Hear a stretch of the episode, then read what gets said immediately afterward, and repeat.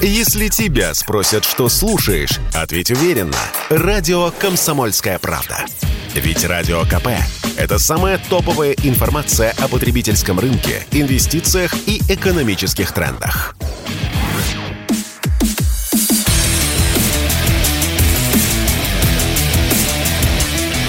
Программа с непримиримой позицией. Утренний Мардан. И снова здравствуйте, и снова в эфире радио «Комсомольская правда». Я Сергей Мардан. Трансляция идет на YouTube-канале «Мардан 2.0». Подписывайтесь и ставьте свои лайки. Идет трансляция в телеграм-канале Мардан. Там много чего еще идет помимо трансляции.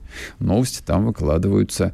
Но я щажу теперь людей. Раньше 8 часов э, я не выкладываю посты. Я понимаю, что многие спят. Хотя, с другой стороны, их читают люди в разных часовых поясах. Э, и для кого-то, в общем, вот это вот молчание, как там в Владивостоке, оно невыносимо. Вот дилемма, понимаете? Не знаю, как с ней быть. Ладно, давайте еще обсудим несколько новостей а, которые, ну, так по-своему характеризуют вот это вот невероятное, конечно, время, в котором мы с вами оказались. Никто ведь не планировал, я точно не планировал. Я думал, что мы и дальше будем вести такую тихую жизнь баклажана. А все пошло немножечко не так. Мы живем теперь с вами в истории.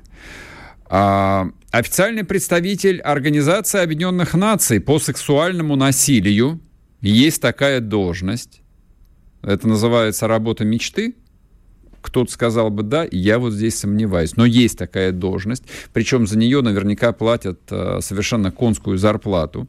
Заявила, что русские солдаты, видимо, в тактических аптечках, получают Виагру. Почему Виагру? Откуда Виагру? Это продукция американской корпорации Pfizer. Для того, чтобы насиловать...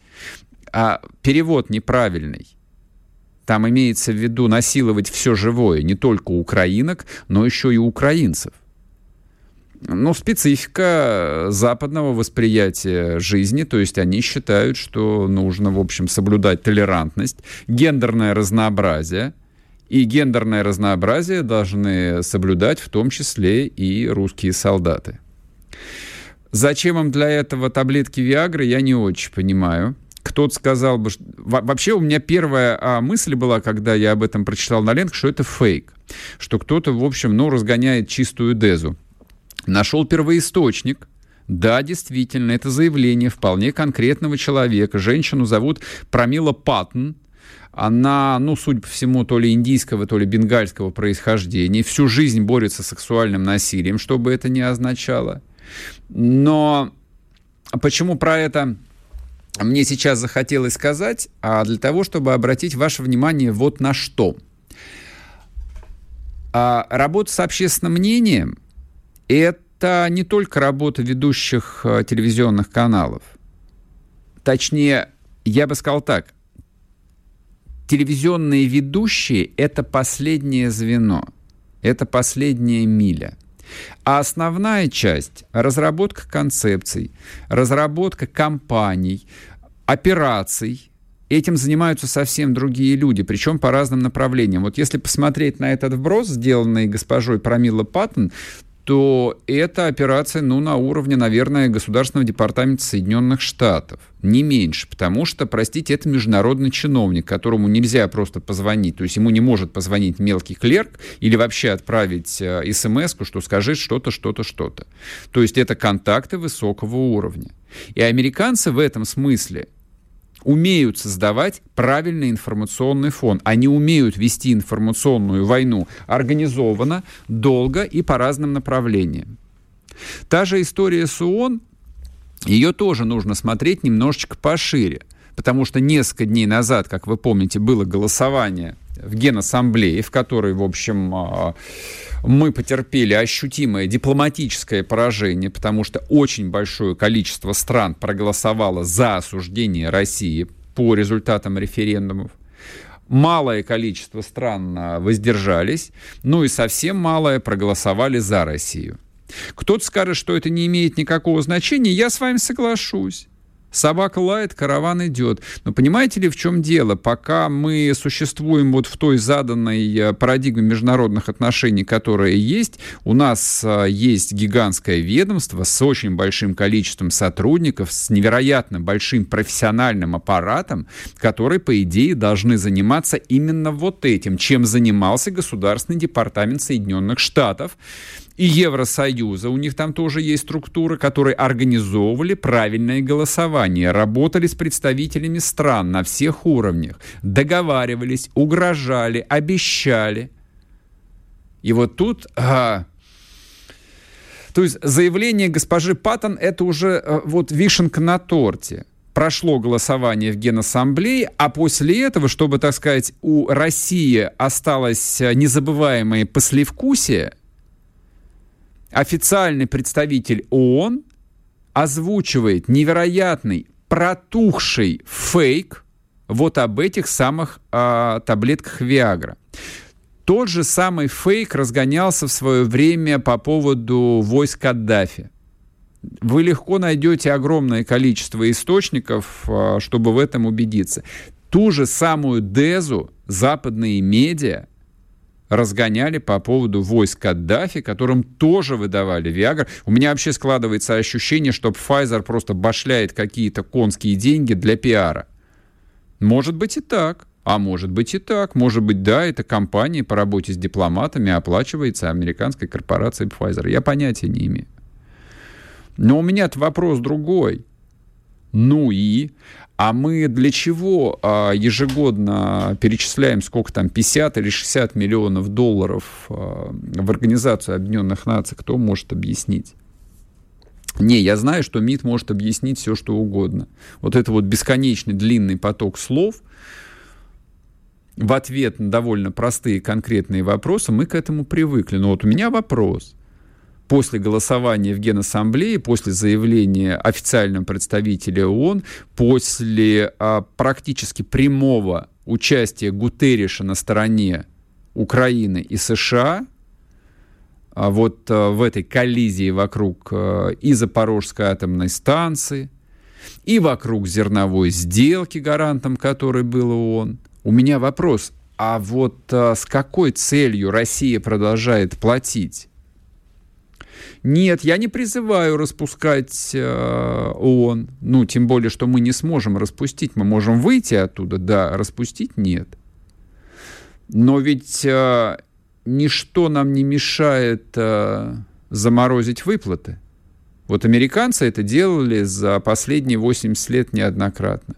Это касалось и, собственно, ООН, это касалось э, других структур ООН. Более того, американцы с легкостью выходили из ООНовских структур, когда вдруг принимали решение, что они противоречат национальным интересам страны, типа ЮНЕСКО, например.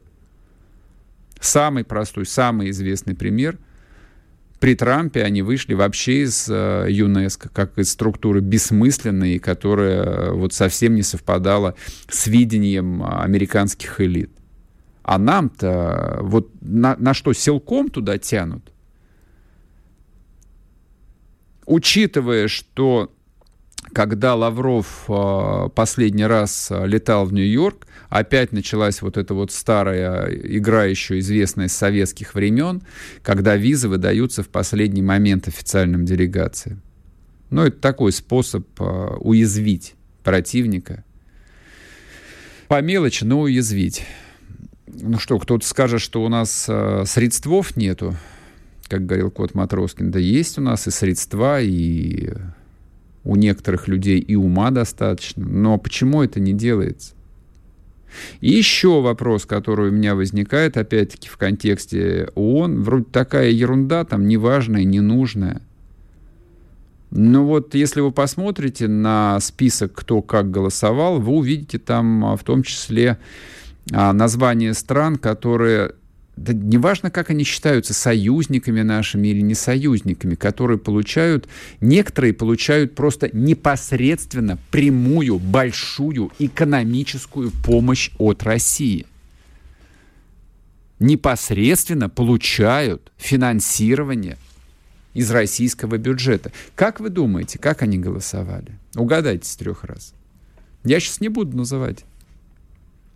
Они воздерживались. Вы не поверите, они воздерживались, и им за это ничего не будет.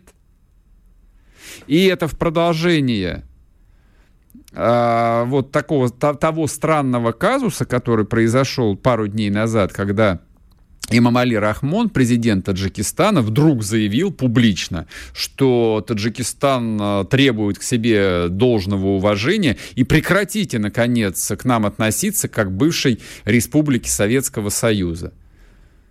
Тут все обалдели, сказали, что если мы перестанем к вам относиться как бывшей республике Советского Союза, то, боюсь, э, стабильность вашего режима окажется под большим вопросом. Но это ладно, это к слову. Но объясните, пожалуйста, каким образом страны, которые финансово и в военном смысле зависят на 100% от Российской Федерации, смеют, смеют а, не выражать открытую поддержку Российской Федерации. Как это может быть? Так же, как и в нашей внутренней жизни, в нашей внутренней политике, многие люди, известные, влиятельные, включая губернаторов, за 7 месяцев могут э, не выражать своего непосредственного отношения и поддержки специальной военной операции. Так что ничего нового. Ничего нового. Я это к чему? К тому, что, ну, есть э, чем нам еще заниматься, есть что менять. Вернемся после перерыва. Спорткп.ру О спорте, как о жизни.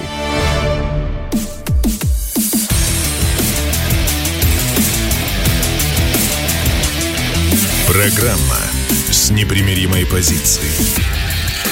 Утренний Мардан. И снова здравствуйте, и снова в эфире радио «Комсомольская правда». Я Сергей Мардан.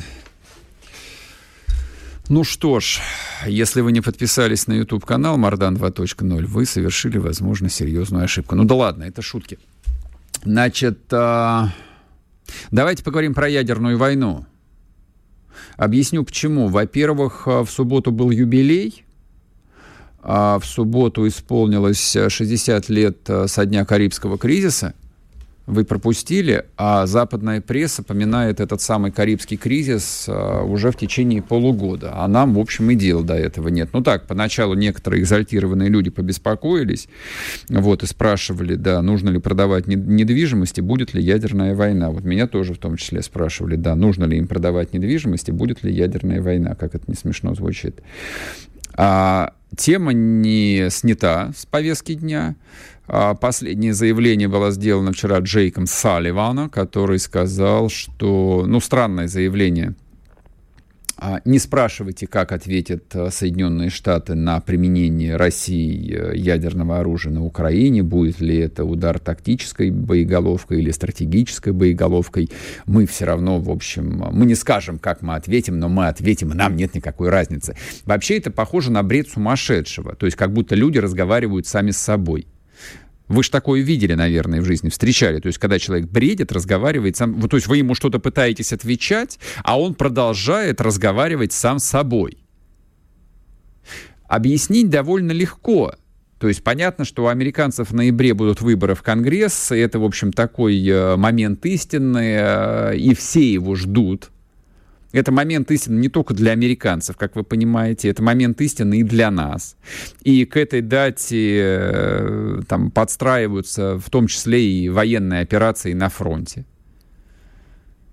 И после ноября должен произойти некоторый разворот, потому что американисты-политологи говорят, что после ноябрьских выборов э, товарищ Байден э, превратится в хромую утку, потому что утратит э, большинство в Конгрессе и не сможет проводить, по крайней мере, вот так автоматически свои законопроекты.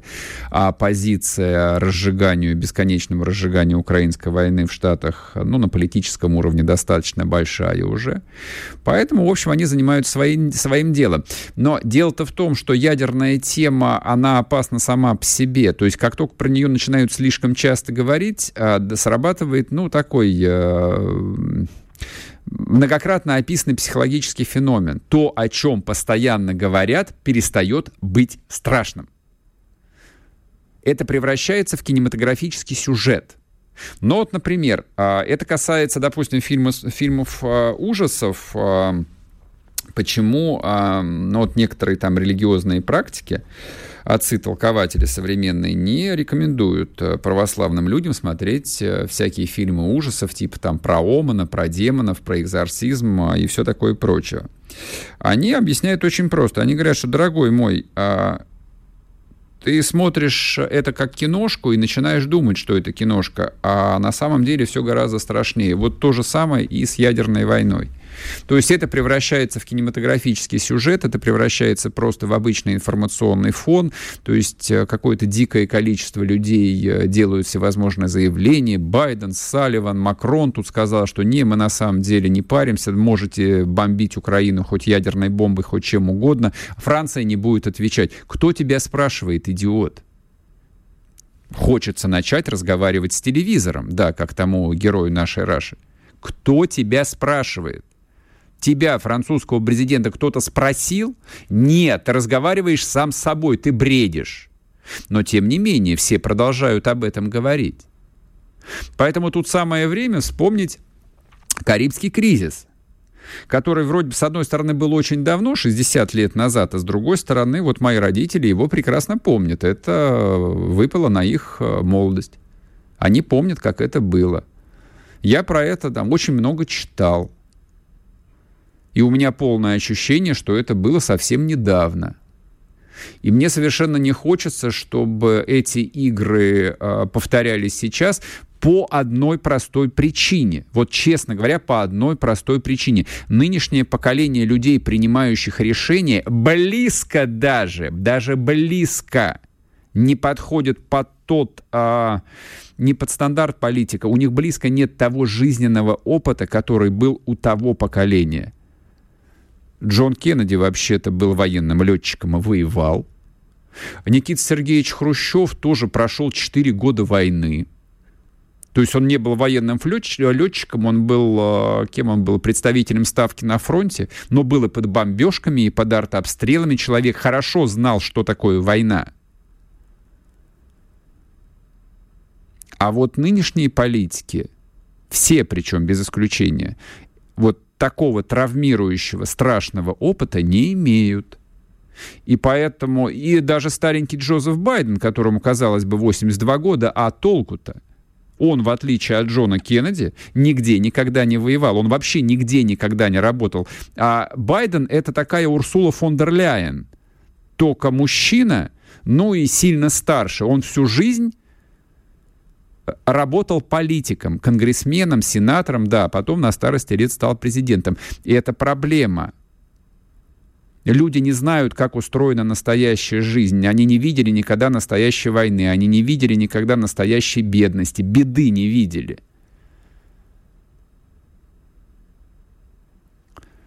И то, что эта тема используется именно как э, способ э, вести публичную полемику, как инструмент, ну просто как информационный повод, это, конечно, за гранью добра и зла. Это значит, что вот весь этот западный мир, ну, я не люблю такими категориями э, рассуждать, но это вот ровно тот самый случай, когда это будет уместно. Это такой пример фантастического, прежде всего, интеллектуального вырождения даже не идейного, идей там никаких нету.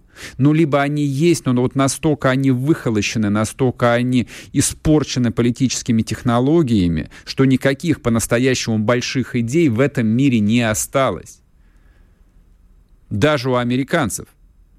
Просто вот пff, максимально идеологизированная страна, ну, собственно, только такая страна и могла конкурировать и воевать и бороться с Советским Союзом, с другой идеологизированной страной.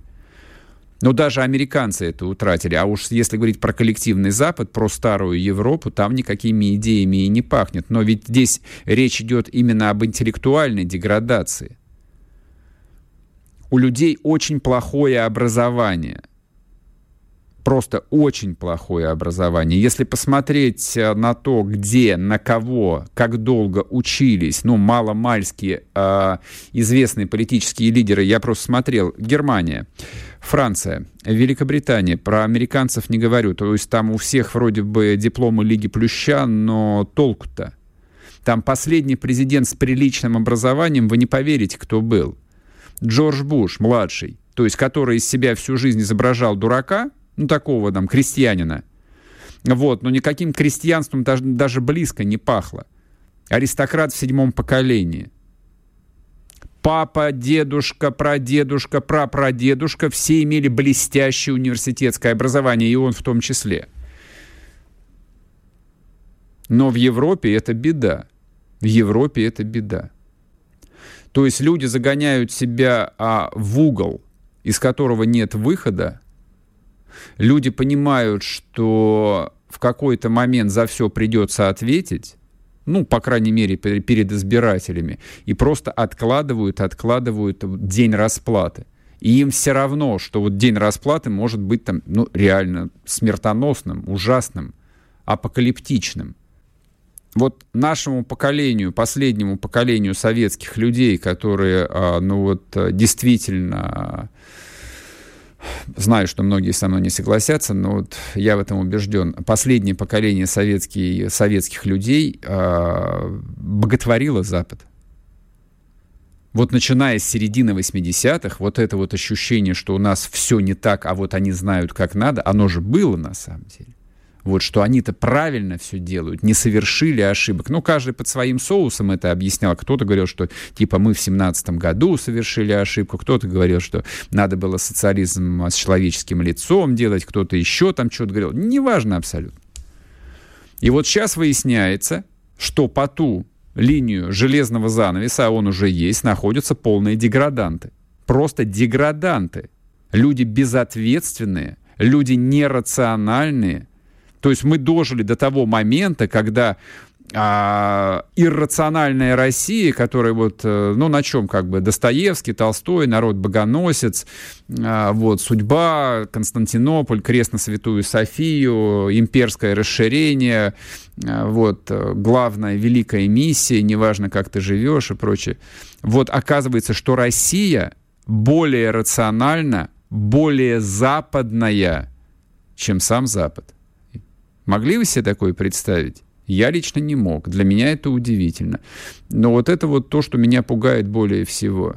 Рациональные теперь, рациональными странами стали страны восточные. Рациональная Турция, рациональный Пакистан, рациональный Китай, рациональная Россия. Вот это теперь очаг здравомыслия. Продолжим после перерыва. Радио «Комсомольская правда». Срочно о важном.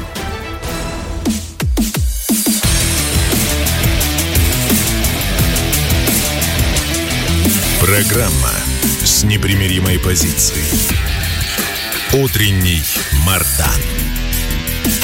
И снова здравствуйте, и снова в эфире радио «Комсомольская правда». Я Сергей Мардан, YouTube-канал Мардан 2.0. Подписка, лайк. Ну и, соответственно, я вам всем машу рукой, кто смотрит в Ютубе. А также идет трансляция в телеграм-канале Мардан. А вот сейчас мы будем обсуждать тему, которая вот настолько вот отзывается в моем сердце, что я а, даже завидую, что в моей жизни вот этого больше нет. 20 съезд Коммунистической партии Китайской Народной Республики идет. И так вот мне вот хотелось. Вот я помню, как в детстве а, по телевизору шла трансляция 25-го съезда, а я вот думал, а вот а сколько вот съездов еще будет впереди, что будет обсуждать. Я ничего не понимал, про что там говорили в телевизоре. Но вот в голове это засело. Китайцам в этом смысле повезло. Они сидят перед телевизорами, перед дорогими большими проекторами, и слушали вчера двухчасовое выступление товарища Си Цзиньпина. А мы расспросим, а про что же товарищ Си Цзиньпин рассказал, Алексей Александрович Маслова, директор Института стран Азии и Африки Московского государственного университета имени Ломоносова. Нет другого университета в Москве, только один. Алексей Александрович, здрасте. Здравствуйте. А, ну, порадуйте. Вот э, китайские товарищи что рассказали? Как будем жить? Ну, китайские товарищи в лучших коммунистических традициях рассказали, что э, дело развития и коммунистической, и социалистической теории в надежных руках, что э, Китай развивается под руководством идей Си Цзиньпина о социализме в новую эпоху. То есть, в общем, все необходимые ритуальные формулы были сказаны. Тут интересно, на мой взгляд, несколько вещей, которые, вот то, с чего начали, я здесь соглашусь. Понимаете, э, парадокс в том, что э, съезд Коммунистической партии Китая, то есть, в общем, Коммунистической партии локального типа, пускай очень большой, его сейчас обсуждает весь мир, потому что все прекрасно понимают, что от Китая зависит судьба, в общем, очень многих стран. Ну и мировой экономики в том числе. Даже американский журнал, если не ошибаюсь, Times, публикует большую статью о том, что теперь Э, судьба мировой экономики зависит от одного человека, в смысле от Цзиньпина. На самом деле это не так. И вот это то, чего, на мой взгляд, очень многие иностранные наблюдатели не понимают в структуре того, что происходит в Китае. Э, итак, о чем говорит Си Цзиньпин? Он в основном говорит, как ни странно, о внутрикитайских проблемах и показывает, как Китай их будет решать. Э, Си Цзиньпин говорит о том, что есть несколько крупнейших достижений за последние годы, и одно из них – это победа над бедностью. В Китае побеждена бедность. Это заслуга Компартии Китая. Китай готовится к празднованию столетия КНР в 2049 э, году. Представьте, в общем, э, какой сейчас год, и вот партия сейчас намечает, как она будет праздновать столетие образования Китайской Народной Республики. Вот это называется горизонт планирования. Китай четко заявляет о том, что самое главное сегодня – это поддержание благосостояния населения, и, в общем, не надо бояться того, что э, замедляются темпы роста Китая. На самом деле, действительно, они замедляются, и когда-то было, я напомню, двузначные цифры Китая рост, и 11% роста ВВП было, сейчас это намечается, может быть, к концу года 3,4, но в любом случае это рост. Китай не называет никого, как говорится, по именам, никаких противников. Он не говорит ни про США, ни про Россию, ни про Украину, ни про кого. Но при этом четко указывает, что э, он выступает против любого гегемонизма в международных отношениях, э, что Китай выступает против изоляционизма, то есть изоляционистской политики санкций, и Китай, наоборот, ставит себе в заслугу то, что Китай является страной открытой. И пускай его за это критикуют, что э, никакой открытости в Китае нет. Нет, говорит Си Цзиньпин, Китай открыт для всего мира. Ну и то, что всех интересовало, а что там будет с Тайванем?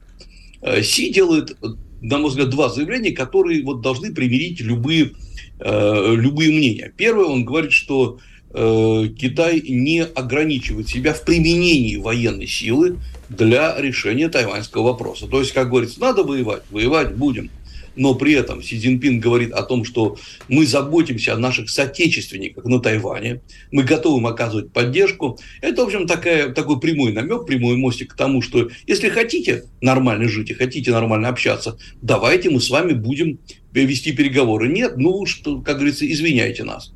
И э, это, собственно, Си Цзиньпин не искал ничего нового в плане э, концепции. Но, в общем, подтвердил многие-многие другие слова. Что еще важного сказал Си Цзиньпин? Он похвалил сам себя, ну, в общем, Коммунистическую партию Китая, как она замечательно справилась с коронавирусом, а также с проблемой Гонконга. А ведь действительно же справились. Все же ожидали, что в Гонконг вот-вот ведут войска, что там будет просто кровавое месиво из э, протестующих, Э, и уже э, многие зарубежные корреспонденты в прямом смысле выставили свои камеры, чтобы снимать это прямо и транслировать в прямом эфире. Нет, оказалось, э, оказалось, что Китай довольно хитрыми политическими методами подавил вот эти вот выступления. В общем, в Гонконге сейчас относительно спокойно. Ну и то, что касается международной политики, наверное, то, что касается нас. Китай продолжает проводить свою идею стороны э, единой судьбы человечества, то есть Китай предлагает новую геостратегическую концепцию, которая, ну, как говорится, нигде точно не описана, но это сначала в Китае, как бывает, сначала идет лозунг, а потом уже идет что-то за ним, как говорится, наполнение. Китай очень гордится тем, что развивается Э, по понятию «одна страна, две системы» для Гонконга, для Тайваня, ну а также инициатива «Пояс и путь». В общем, никакой критики кого-то конкретно не прозвучало, ни своих, ни чужих. Э, на съезде присутствовали в том числе и предыдущий предшественник э, Си Цзиньпина Ху Цзинтао сидел в президиуме, а также 105-летний самый старый член, бывший, естественно, член постоянного комитета Политбюро Сун Пин, который вел себя довольно активно, с кем-то там беседовал в президиуме, переписывался. В общем, э, Ху Цзинтао продемонстрировал, э, Си Цзиньпин продемонстрировал, что преемственность сохраняется, все будет нормально, и, и при нем, и после него, ну и, конечно, никакой интриги здесь нету. Конечно, он остается на третий срок, никаких изменений не будет. И для нас это неплохо, потому что, по крайней мере, э, есть стабильность, и Китай в данном случае, ну, как минимум, э, не, не выступает против России, и не было никаких пробросов против России в докладе Си Цзиньпина, поэтому, в общем, для нас это далеко не самый худший вариант. А вот вероятность того, что могут прозвучать какие-то негативные вещи в адрес России, а насколько эта вероятность вообще была высока? Она была, назовем это так, потому что были разные мнения, и они, скажем так, не про Россию, они скорее про взаимодействие Китая и США. Потому что э, Китай очень серьезно зависит от торговли США, ну и наоборот. И э, было, и до сих пор, на мой взгляд, сохраняется опасность того, что Китай э, начнет э, восстанавливать экономические, самое главное, политические отношения с США, потому что есть в Китае крыло, которое говорит, что, может быть, не время сейчас ломать отношения с США.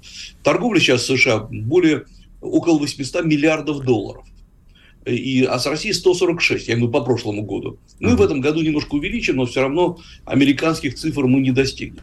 И вот поэтому есть в Китае такие прагматики, я читаю там с большим интересом их экспертные мнения, что а зачем Китаю сейчас вообще хоть с кем-то идти на конфликт? Это не, наш, э, не наша проблема, не, наша, э, не наш конфликт Россия, США, Украина, это вообще не к нам. Мы над схваткой должны быть.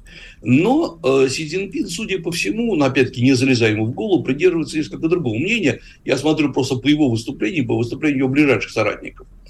Э, Китаю, конечно, невыгодно э, тот, невыгоден тот конфликт, который идет в Европе. Ну, потому что по прагматическим соображениям Китай понимает, что падает покупательная способность европейского населения. Угу. А ведь туда же идут да, китайские товары. Но если сейчас Китай пойдет на сближение с США, то его многие, в том числе Си Цзиньпина, обвинят в слабости. В том, что, ну как, вот Пелоси захотела пролететь на Тайвань, пролетела. Захотели там любые делегации политические посетить Тайвань, посетили. Ну и где Си Цзиньпин, твоя Э, хваленая мудрость. Вот поэтому здесь Китай понимает, что дальше его будут постоянно задвигать. И китайские товары, и мы видим, какой наезд идет на э, китайскую электронику практически по всему миру. Вот поэтому сейчас это вопрос не про Россию. Это вопрос про Китай и США, который просто не может согласиться с тем, что сейчас его опять пытаются задвинуть буквально в колониальное прошлое. А, это, кстати, многие не понимают, э, ну, поскольку 99% людей э, в принципе не представляют себе историю Китая, я вот для наших зрителей, для наших слушателей и зрителей вот максимально короткую справочку дам. Ну, считайте, что половину 19 века а, Китай переживал страшнейшую гражданскую войну под названием Тайпинское восстание, то есть где погибли десятки миллионов людей. Это плюс там эти опиумные войны и прочее. А потом китайская компартия 27 лет воевала. 27 лет войны. Это не фигура речи. Это то, что ну, знают все, вот как возникла китайская народная Народная Республика. 27 лет войны. Вот, собственно, о чем идет речь. Да, куда их пытаются загнать? Их пытаются загнать, в общем, в такой никому неизвестный китайский Холокост. А Вопрос у меня а, следующий, Алексей Александрович, который после перерыва я предлагаю обсудить. То есть получается, что Россия выступает, а, ну, таким вот идеологическим лидером, который задает а, смыслы на ближайшее будущее. То есть понятно, что китайским товарищам, ну, не очень нравится, им нужно менять парадигму, многие не готовы. А вот с точки зрения там, ну не знаю, китайского самосознания, вот зацикленности на себе, насколько для них это приемлемо вот э, признавать, что как бы Путин э, больше Си Цзиньпинь, чем э, сам Си Цзиньпинь. Вот такую себе метафору я позволю. Радио «Комсомольская правда». Никаких фейков, только правда.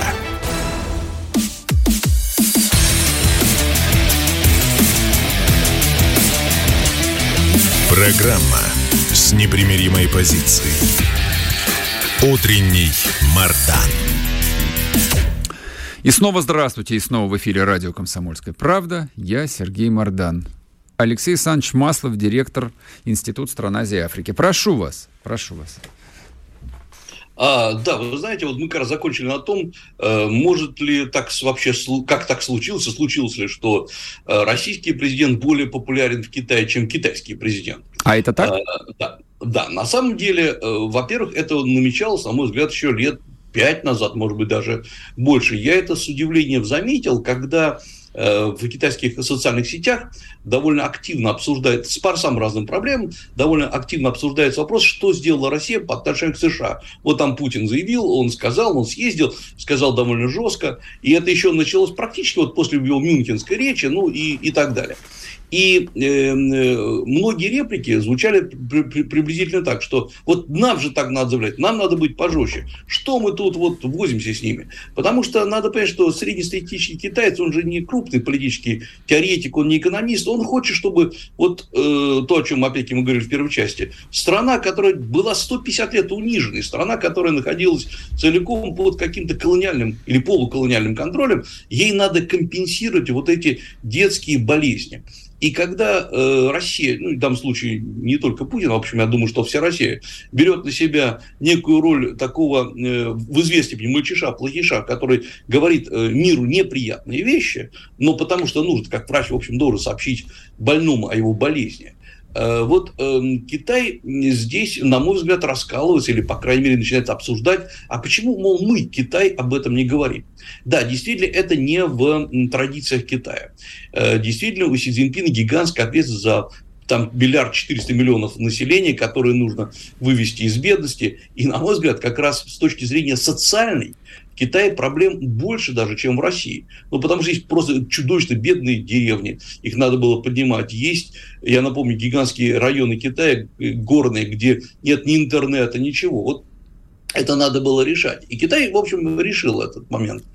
Но Китай думал что? Что можно прожить эту жизнь за последние десятилетия, ни с кем не портя отношения. Все будут восхищаться Китаем, ну, собственно, мы и восхищались Китаем, и говорить о том, что вот есть чудесная концепция пояс и путь, мы в вас инвестируем, мы взаимодействуем, вы нас все любите. И когда многие страны, прежде всего США, или, э, так сказать, по указке США начали говорить Китаю, Китай, а ты на самом деле захватываешь нашу экономику, а у тебя нарушение прав человека в Синьцзяне, в Тибете, в, в Гонконге.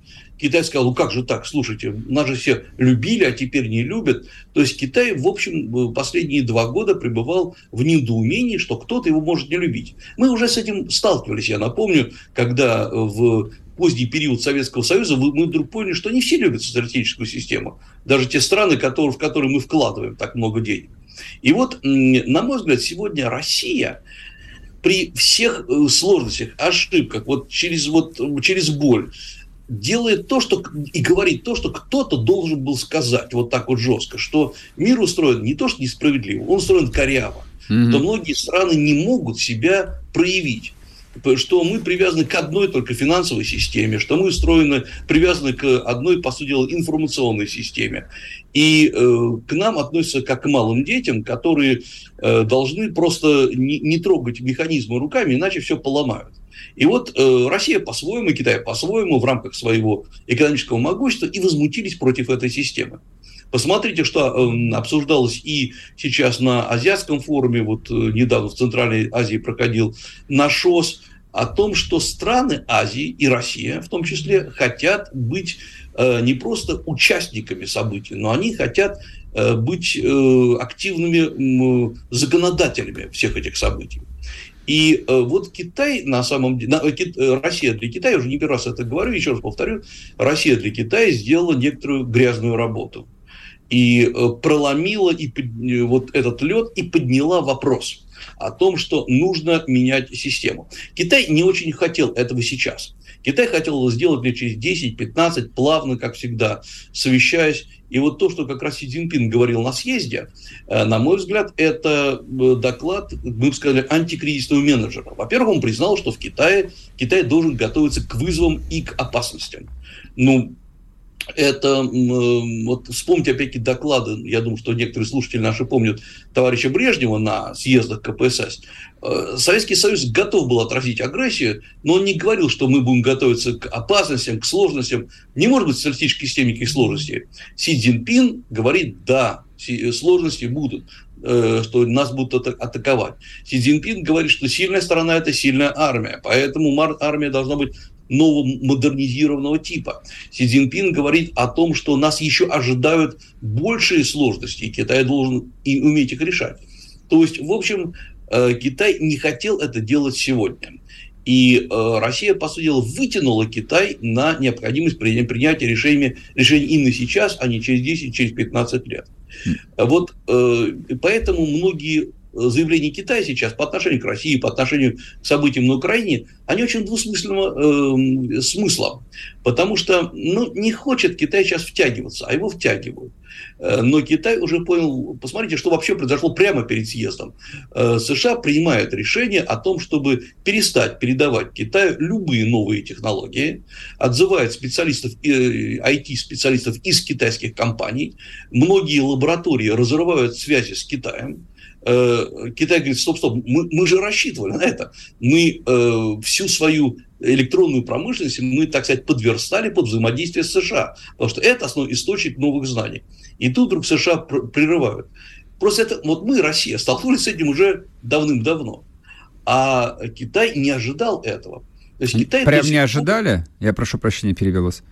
Я думаю, что до конца, вот до конца не ожидали, как вот э, мы, мы это понимаем. Угу. Китай предполагал, что все будет нормально. То есть, э, как обычно Китай говорит, в политике холодно, в экономике горячо. То есть политики ругаются, все нормально. А вот в экономике все идет так нормально, плавно, хорошо. Это такая, мол, игра. Ну, uh-huh, uh-huh. публика, что мы играли, мы играем. Оказалось, что это не игра. И Китай сегодня, например, не готов к производству целого ряда микрочипов. У него нету машин, которые должны поставлять голландцы, особо, особо тонкие микрочипы. Uh-huh. Тайванем тоже там большие проблемы. И, э, конечно, Китай решит это, эти проблемы. Но не сегодня, ведь чтобы вы выпустить на промышленное производство потребуется, там, может быть, 5-7 лет. И э, сегодня Китай, например, довольно активно инвестирует в э, перетягивание в индивидуальном порядке специалистов к себе. Не только из э, США, в том числе из России, потому что нужны новые кадры. Вот это то, как изменился мир для Китая внутри.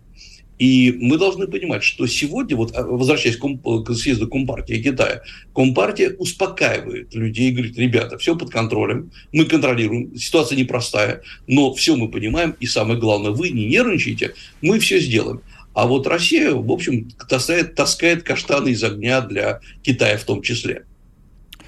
А, давайте вот попробуем а, по-простому ответить на, на обывательском уровне, а, поскольку ну, за 7 месяцев эта тема из повестки не ушла, первые месяцы она, в общем, вообще была там одной из топовых, что вот мы не одни, Китай рядом, сейчас китайцы впрягутся, начнут нам поставлять, я не знаю, что они должны были поставлять, стиральные машины, из которых мы будем вынимать, по словам вот Урсулы фон дер Ляйен, микрочипы и вставлять их в калибры. Вот, наверное, так это должно было происходить. А, они не впряглись. То есть совсем как бы ни в чем. Единственное, вот э, тоже хотел я вас спросить, э, вот эти вот внезапные тесные отношения с Ираном, который, э, значит, то ли передал технологии на производство своих шахедов, то ли, в общем, поставляет шахеды, на которые мы бирку меняем, называя их геранью. А здесь участие Китая могло быть или нет? Вот в этой любви и дружбе с иранцами, учитывая их отношения многолетние? Честно говоря, не думаю, потому что э, Китай всегда любит устанавливать такие двусторонние интимные отношения. Ага. Я напомню, что да, что Иран, э, Китай для Ирана создал целые банки, когда Иран был и остается под, э, под санкциями, чтобы вот был специальный банк, против которого можно объявить санкции, китайский банк. Угу. Но, но ему все равно, ему все равно, да ему все равно. Поэтому я думаю, что Китай здесь пытается вообще держаться чуть-чуть на расстоянии. Еще раз говорю, это понятно. Почему? Просто у нас все время есть некие иллюзии, что кто-то за нас сделает нашу работу. Угу. Нет, мы видим, что, в общем, э, нету таких добровольцев, которые будут впрягаться за нас в этот кризис. И последний вопрос, Алексей Александрович. А вчера он у меня возник, а, такой совершенно неожиданный прыжок а, старого Джо Байдена на Пакистан. Вот, его почти никто не заметил, кроме специалистов, ну и я, наверное, вот, э, не спалось. А для слушателей, он, Байден сказал, что, в общем, ядерное оружие у страны, которая, в общем, испытывает проблемы. А это вот зачем было сказано? Для того, чтобы договориться с Индией вот в этой конфигурации? А я думаю, что там все значительно сложнее. США У нас 30 секунд, вообще, да, попробуйте. Ага. Да, вбить клин в э, целый ряд государств Южной и Центральной Азии, отколоть Индию от Пакистана, Пакистан от э, Китая и так угу. далее. Так что нет, США сейчас там активно действуют, это конечно. То есть здесь не все так примитивно и простого объяснения искать не надо. Разумеется. Спасибо. Да, будем об этом мы тоже, в общем, в свое время, я думаю, поговорим. Алексей Маслов был с нами, директор Института стран Азии и Африки Московского государственного университета имени Ломоносова. С удовольствием полностью произношу название своей альма-матер. Друзья мои, продолжается 20-й съезд Коммунистической партии Китая. Мы, как бывшие коммунисты и комсомольцы, внимательно будем следить за работой наших китайских товарищей. Будем держать вас в курсе дела. На сегодня все. Будьте здоровы. Пока. До завтра. Радио «Комсомольская правда». Срочно о важном.